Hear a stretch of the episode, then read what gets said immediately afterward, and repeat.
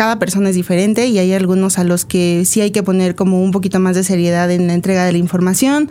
Hay con quienes justamente puedes tener como más confianza y más acercamiento en que no sea como una reunión tan formal, eh, sino como una plática de cómo van tus tiendas, cómo te estoy ayudando a mejorar los resultados. Amazing Retail es el espacio creado por Getting, la plataforma líder en Retail Analytics en México y Latinoamérica. Si quieres posicionarte por encima de tu competencia, toma decisiones estratégicas con los benchmarks personalizados que ofrece Getting. Monitoreamos más de 4.000 puntos de venta en México y Latinoamérica en diversos sectores del retail. Abre tu siguiente sucursal en las zonas en que ya frecuentan tus clientes potenciales. Para más información, contáctanos y escríbenos a contacto.getting.mx. No desperdicies el poder que tienen los datos de tus tiendas y aprovechalos a tu favor. Bienvenidos a Amazing Retail. Yo soy Francisco. Y yo, Anabel. Hoy estamos muy contentos porque les traemos algo un poquito diferente, Frank. Hoy invitamos a dos personas que van a aclarar algunas dudas acerca de Getting y los retos que tienen todas las marcas que tienen tiendas físicas. Pero antes de ir con nuestras invitadas, no se olviden escucharnos en Spotify o su plataforma de streaming preferida y compartir el episodio en redes sociales. Recuerden también dejar una reseña en Apple Podcast y hace poquito descubrí que también puedes dejar un comentario en Spotify, así que vayan a decirnos qué opinan, ya que queremos leerlos. Escuchemos la semblanza de nuestras invitadas y continuamos. Hoy en Amazing Retail Podcast nos acompaña Abigail Moreno. Es licenciada en Administración de Empresas Turísticas por la Universidad de la República Mexicana. Cuenta con un diplomado en grafología por el Colegio Mexicano de Grafología. Dentro de su trayectoria laboral trabajó tres años en agencias de viajes en el área operativa y de atención a clientes, y posteriormente se desarrolló en el área empresarial de bancos como Banamex y Multiva.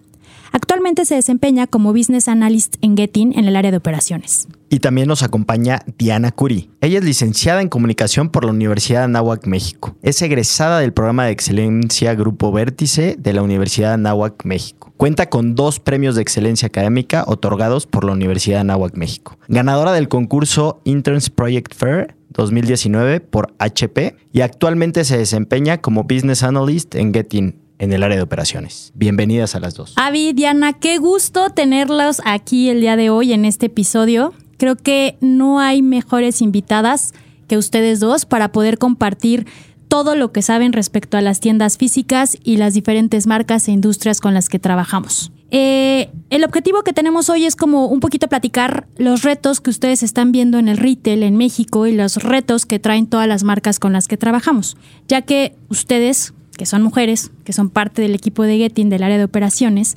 mejor que nadie va a poder platicarnos el trabajo que se vive día a día con las tiendas físicas. Pues bienvenidas a las dos también de mi parte. Y ya para empezar con preguntas, vámonos de lleno a, lo que les interesa a la, a la gente escuchar. Pues me gustaría que primero den un contexto. O sea, ¿qué hacen ustedes? ¿Qué hace el área de operaciones y a qué se dedican? ¿Qué hacen día a día? ¿Qué ven día a día? Bueno, pues nosotros eh, somos básicamente como la cara con el cliente todo lo que todo lo que tenga que ver con el servicio, el seguimiento. Obviamente nuestro trabajo no sería nada si no tenemos a todo el equipo atrás, que son diferentes áreas, ¿no? Que gracias a ellos nosotros podemos entregarle los datos que son de valor para el cliente. O sea, nosotros es lo que hacemos, les presentamos resultados, atendemos todas sus necesidades, pero nuestra área no sería nada sin todo el equipo que hay atrás en Getting. Exacto, o sea, mucho de lo que dice Diana es cierto, o sea, nosotros somos la cara de Getting contra el cliente, pero pues el cliente pues no sabe que hay 40 personas más atrás de, de todo el trabajo que nosotros le estamos presentando. Entonces, pues obviamente lo que nosotros le estamos dando a ver al cliente viene pues de todo aquello y, y, y toda la dedicación que le dedicamos no solo nosotros, sino todos los demás, ¿no? O sea, y te, te echo por todos ellos. Para que se den una idea, Avi y Diana, entre cada una, llevan alrededor de 45 marcas con casi mil tiendas físicas monitoreando, cada una. Entonces está muy interesante y de diferentes industrias. Bueno, Anabel, y justo tomando en cuenta lo que estás diciendo de tantas tiendas y, y tantos diferentes tipos de clientes, porque también es una realidad que trabajar con personas, pues hay diferentes personalidades, digámoslo así. ¿Por qué nos platican un poquito pues, sus retos? O sea, ¿cuál es el de cada una? Me gustaría como que le dijeran también a la gente cuál es el mayor reto que se han enfrentado en cuanto a entendimiento de la información con sus clientes. Bueno, justo como dijeron, al final trabajar con clientes, cada uno es diferente, cada industria es diferente, sus necesidades son diferentes. Al final nosotros le entregamos los mismos indicadores a cada uno de ellos, pero el análisis que hacemos para cada uno es súper diferente, ¿no? A mí me ha tocado, pues tengo un reto eh, en particular con una marca que es un director que le encanta que le des los números lo más conciso posible, lo más rápido posible, o sea, que no te extiendas. Y luego tenemos clientes que les encanta este, que les platiques y como que es una reunión mucho más larga, como con más chorcha. Pero es diferente y creo que tenemos que entender a cada uno de ellos, entender la necesidad de negocio que tienen y con base en eso, este, pues darles el servicio. Sí, pues bueno, eh, cada persona es diferente y hay algunos a los que sí hay que poner como un poquito más de seriedad en la entrega de la información. Hay con quienes justamente puedes tener como más confianza y más acercamiento en que no sea como una reunión tan formal, eh, sino como una plática de cómo van tus tiendas, cómo te estoy ayudando a mejorar los resultados, cómo puedes tener tu alternativas para que pues crezcas, tengas más eh, tiendas, no sé, o sea, creo que eh, con el paso del tiempo, por ejemplo, yo que, que, tengo un año en la empresa, al principio sí fue como diferente esta parte de la interacción, pero pues bueno, creo que la comunicación y el contacto con los clientes, creo que pues es lo que ayuda también a que poco a poco se vaya haciendo más estrecha esa comunicación y la relación. Oigan, desde su perspectiva, ¿qué creen que ha sido lo más complicado para los clientes al entender los datos?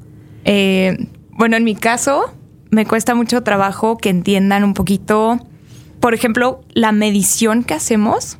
Ellos creen, o la mayoría de las personas creen que está dibujada literal con una línea. Y nosotros solamente les damos como ese planteamiento como imaginario porque pues, al final la unidad de medición que tenemos no es como que vamos con una regla y con un metro a, hacerlo, ¿no? Lo medimos con, con decibeles. Entonces, pues ese, ese como entendimiento de que va de tu puerta hacia afuera, pero siempre nos dicen, pero dibújamelo en una, como en un mapa. Entonces es como, pues es que no, está como dibujado, no, O sea, pero sí lo piden. Exacto, lo piden y es como les encanta, quieren ese dibujo y como que entiendan, ¿no? El que no son paseantes únicos o cómo se calculan a veces los indicadores, es como pues ese reto, ¿no? Solo es cuestión como de en las juntas como remarcarle siempre a veces, obviamente entendiendo a cada cliente, a veces tenemos que hacer como hincapié otra vez en los indicadores, cómo se calculan, cómo medimos todo, obviamente para que la reunión sea como más eh, productiva. que ellos entiendan y sepan lo que les estamos presentando otra vez, porque pues al final se les puede olvidar, ¿no? Somos humanos y todo se nos olvida. Pero pues como que sí, que entiendan como, sobre todo esos indicadores de cómo los medimos. ¿Y a ti, Avi, qué, qué, has visto? Pues creo que un poquito la parte de los términos que nosotros utilizamos, que es algo con lo que no están tan familiarizados, no tanto los clientes, sino las tiendas como tal. O sea, si le platicas a un gerente tu conversión de compra, es como de no sé qué es eso, ¿no? Y es como tratar de explicarles cómo realmente medimos eso, qué significa para pues sus, jefes o los dueños de las empresas, eh, la, conversión, la tasa de atracción, eh, cómo podemos ayudar no nada más al desempeño o al, al, resultado que tienen en tiendas, sino a muchas otras áreas como marketing, como muchas otras, para que puedan ir mejorando y pues obviamente los resultados vayan en crecimiento. Oigan, ¿y qué creen que es a su experiencia, con lo que han escuchado, con lo que les cuentan los clientes, qué creen ¿Qué es lo que más valoran de Getin? Yo creo que el servicio. O sea, creo que hay muchas plataformas que pueden dar un servicio similar, pero la atención que tenemos y obviamente el que el cliente sepa que puede contar con una cara física que le puede estar resolviendo cualquier problema que pueda tener, creo que es un plus y, y sí se agradece. Yo creo que además del servicio, que también es como muy personalizado con cada cliente, intentamos justo como ver qué necesita cada cliente y trabajar con eso. También creo que los números que les damos son bien importantes, ¿no? Porque pues obviamente pues platicando con ustedes dos nos contaron que ustedes inventaron, eh, bueno, sacaron esta empresa porque se dieron cuenta que había una necesidad de tener números, ¿no? Todo era como por feeling de que, ay, mi tienda del centro es la mejor porque está en el centro. Y no es cierto, ¿no? Pueden tener una mejor tienda en otra ubicación, pero no lo pueden medir. Entonces, creo que los indicadores tenemos como más indicadores que no tienen un valor agregado comparado contra la, la competencia. Y no sé, o sea, el hecho que les demos su tasa de atracción, o sea, que puedan ir midiendo también estrategias de marketing además del desempeño y la eficiencia dentro de la tienda, también estamos midiendo como la eficiencia de otras áreas y de, cómo están manejando su dinero, ¿no? Porque también tener campañas de marketing no son nada baratas y, tienen que estar bien planeadas y así puedes ver el impacto que pueden estar generando, que también es bien difícil. No es como en si haces una campaña en digital, pues puedes tener más números, ¿no? Como que ya viene tu resultado y en, en retail pues a menos que, ponga, o sea, que pongas a una persona ahí a ver si te está llegando la gente o no, no tenías cómo medirlo y creo que eso eh, es un plus porque te ayuda, o sea, como, como cliente les puede ayudar en muchas áreas, ¿no? En marketing, en operaciones, hasta para estrategias de, no sé, cuántas personas contratar en cada tienda. Los números creo que es lo que también valora mucho el cliente, ¿no? Los indicadores que tiene. Y hablando un poquito de esos números, Diana, ¿nos pueden compartir con algún cliente algún caso de éxito que les hayan contado, que por medio de la información tomaron esa decisión y que ustedes tengan presente de órale, o sea, usaron los datos, accionaron algo y tuvieron una gran mejoría. ¿Tienen alguno que se les ocurra? Pues bueno, recientemente estuvimos trabajando con un cliente que le estamos haciendo el cálculo de, de los empleados por tienda para saber si vale la pena tener ese número de plantilla o si valdría la pena ajustarlo y poner esa plantilla extra en otra tienda para mejorar los resultados. Entonces, ya han, ya han estado empezando a hacer esos cambios, esos ajustes, están moviendo personal a lo mejor que de lunes a jueves no es tan útil, moviéndolo a tiendas que pues a lo mejor sí lo requieren y pues obviamente también enfocándonos en los días altos, que cada tienda y cada industria pues es diferente, ¿no? Entonces, creo que eso también puede ayudar y es algo que también pueden estar observando en la plataforma de Getin. Sí, de hecho ese cliente logró incrementar 20% las ventas los días que cambian plantilla de una tienda a otra, entendiendo que la conversión de compra la podrían eficientar. Entonces 20% es muchísimo. Exactamente, sí. muy buen, muy buen ejemplo. A ti, Diana. A mí me pasó con un cliente que ahorita ya no lo llevo yo, o sea, lo lleva Avi ahorita. Este, a mí me tocó cuando Compartimos también. Compartimos. Sí, sí, entre todo, para conocer de todo. todos. Pero a mí me tocó justo cuando entré a trabajar y que fue en el 2020, ¿no? Que estaba la pandemia, estaba todo bien complicado. Y ese cliente en particular empezó a cambiar el esquema de comisiones con sus eh, con la gente que trabaja en la tienda, empezó a invertir mucho en las capacitaciones y yo cuando les presentaba veía que tenían caídas en visitas del 50% y lograban vender más gracias a todas esas estrategias que empezaron a implementar, ¿no? A veces tenemos ese sentimiento de que pues porque nos está entrando más gente vamos a vender más y no, o sea, es cómo lo estamos aprovechando y eso es lo que me tocó ver con ese cliente, ¿no? Entendió que no tenemos gente, ¿qué vamos a hacer? Para aprovechar a esa poca gente, ¿no? Estamos, tenemos que vender más con 50% menos de gente y lo logró. Qué fuerte. Y, muchas veces como que esa inversión la dejan para cuando nos empiece a ir bien, ¿no? Exacto. O sea, la típica frase, no, no, no, le invertimos ya que como que nos sobre tantito y pues no. O sea, al final si quieres un cambio real cuando te estás hundiendo, pues le tienes que invertir, ¿no? A veces. Exacto. Oigan, hay una frase que nos encanta decirle o hacerle o preguntarle a todos eh, los invitados. Y pues ustedes no se pueden salvar de esa frase. Entonces nos interesa mucho saber su opinión acerca de... ¿Ustedes qué creen? ¿El retail va a morir en algún punto o no? Pues yo creo que no. Digo, es parte fundamental y viene pues desde tiempo atrás. O sea, creo que es la manera como de intercambiar, de cubrir necesidades, de... No sé, o sea, creo que el retail de diferentes maneras, pero ha estado presente y creo que seguirá presente pues mucho tiempo. Yo definitivo creo que no va a cambiar. Se puede transformar como todo, como todo ha cambiado, pero desaparecer por completo no lo creo. Al final somos seres sociales, nos encanta salir, nos gusta tener contacto con gente porque está en nuestra naturaleza y algo que, que, bueno, que hemos detectado y que llama mucho la atención es que a la gente le está gustando la experiencia. Por más que compren en línea, siguen disfrutando el ir a la tienda, ver el producto, sentir el producto. Ya que se vayan y lo compren en línea después de que lo vieron, es otra cosa.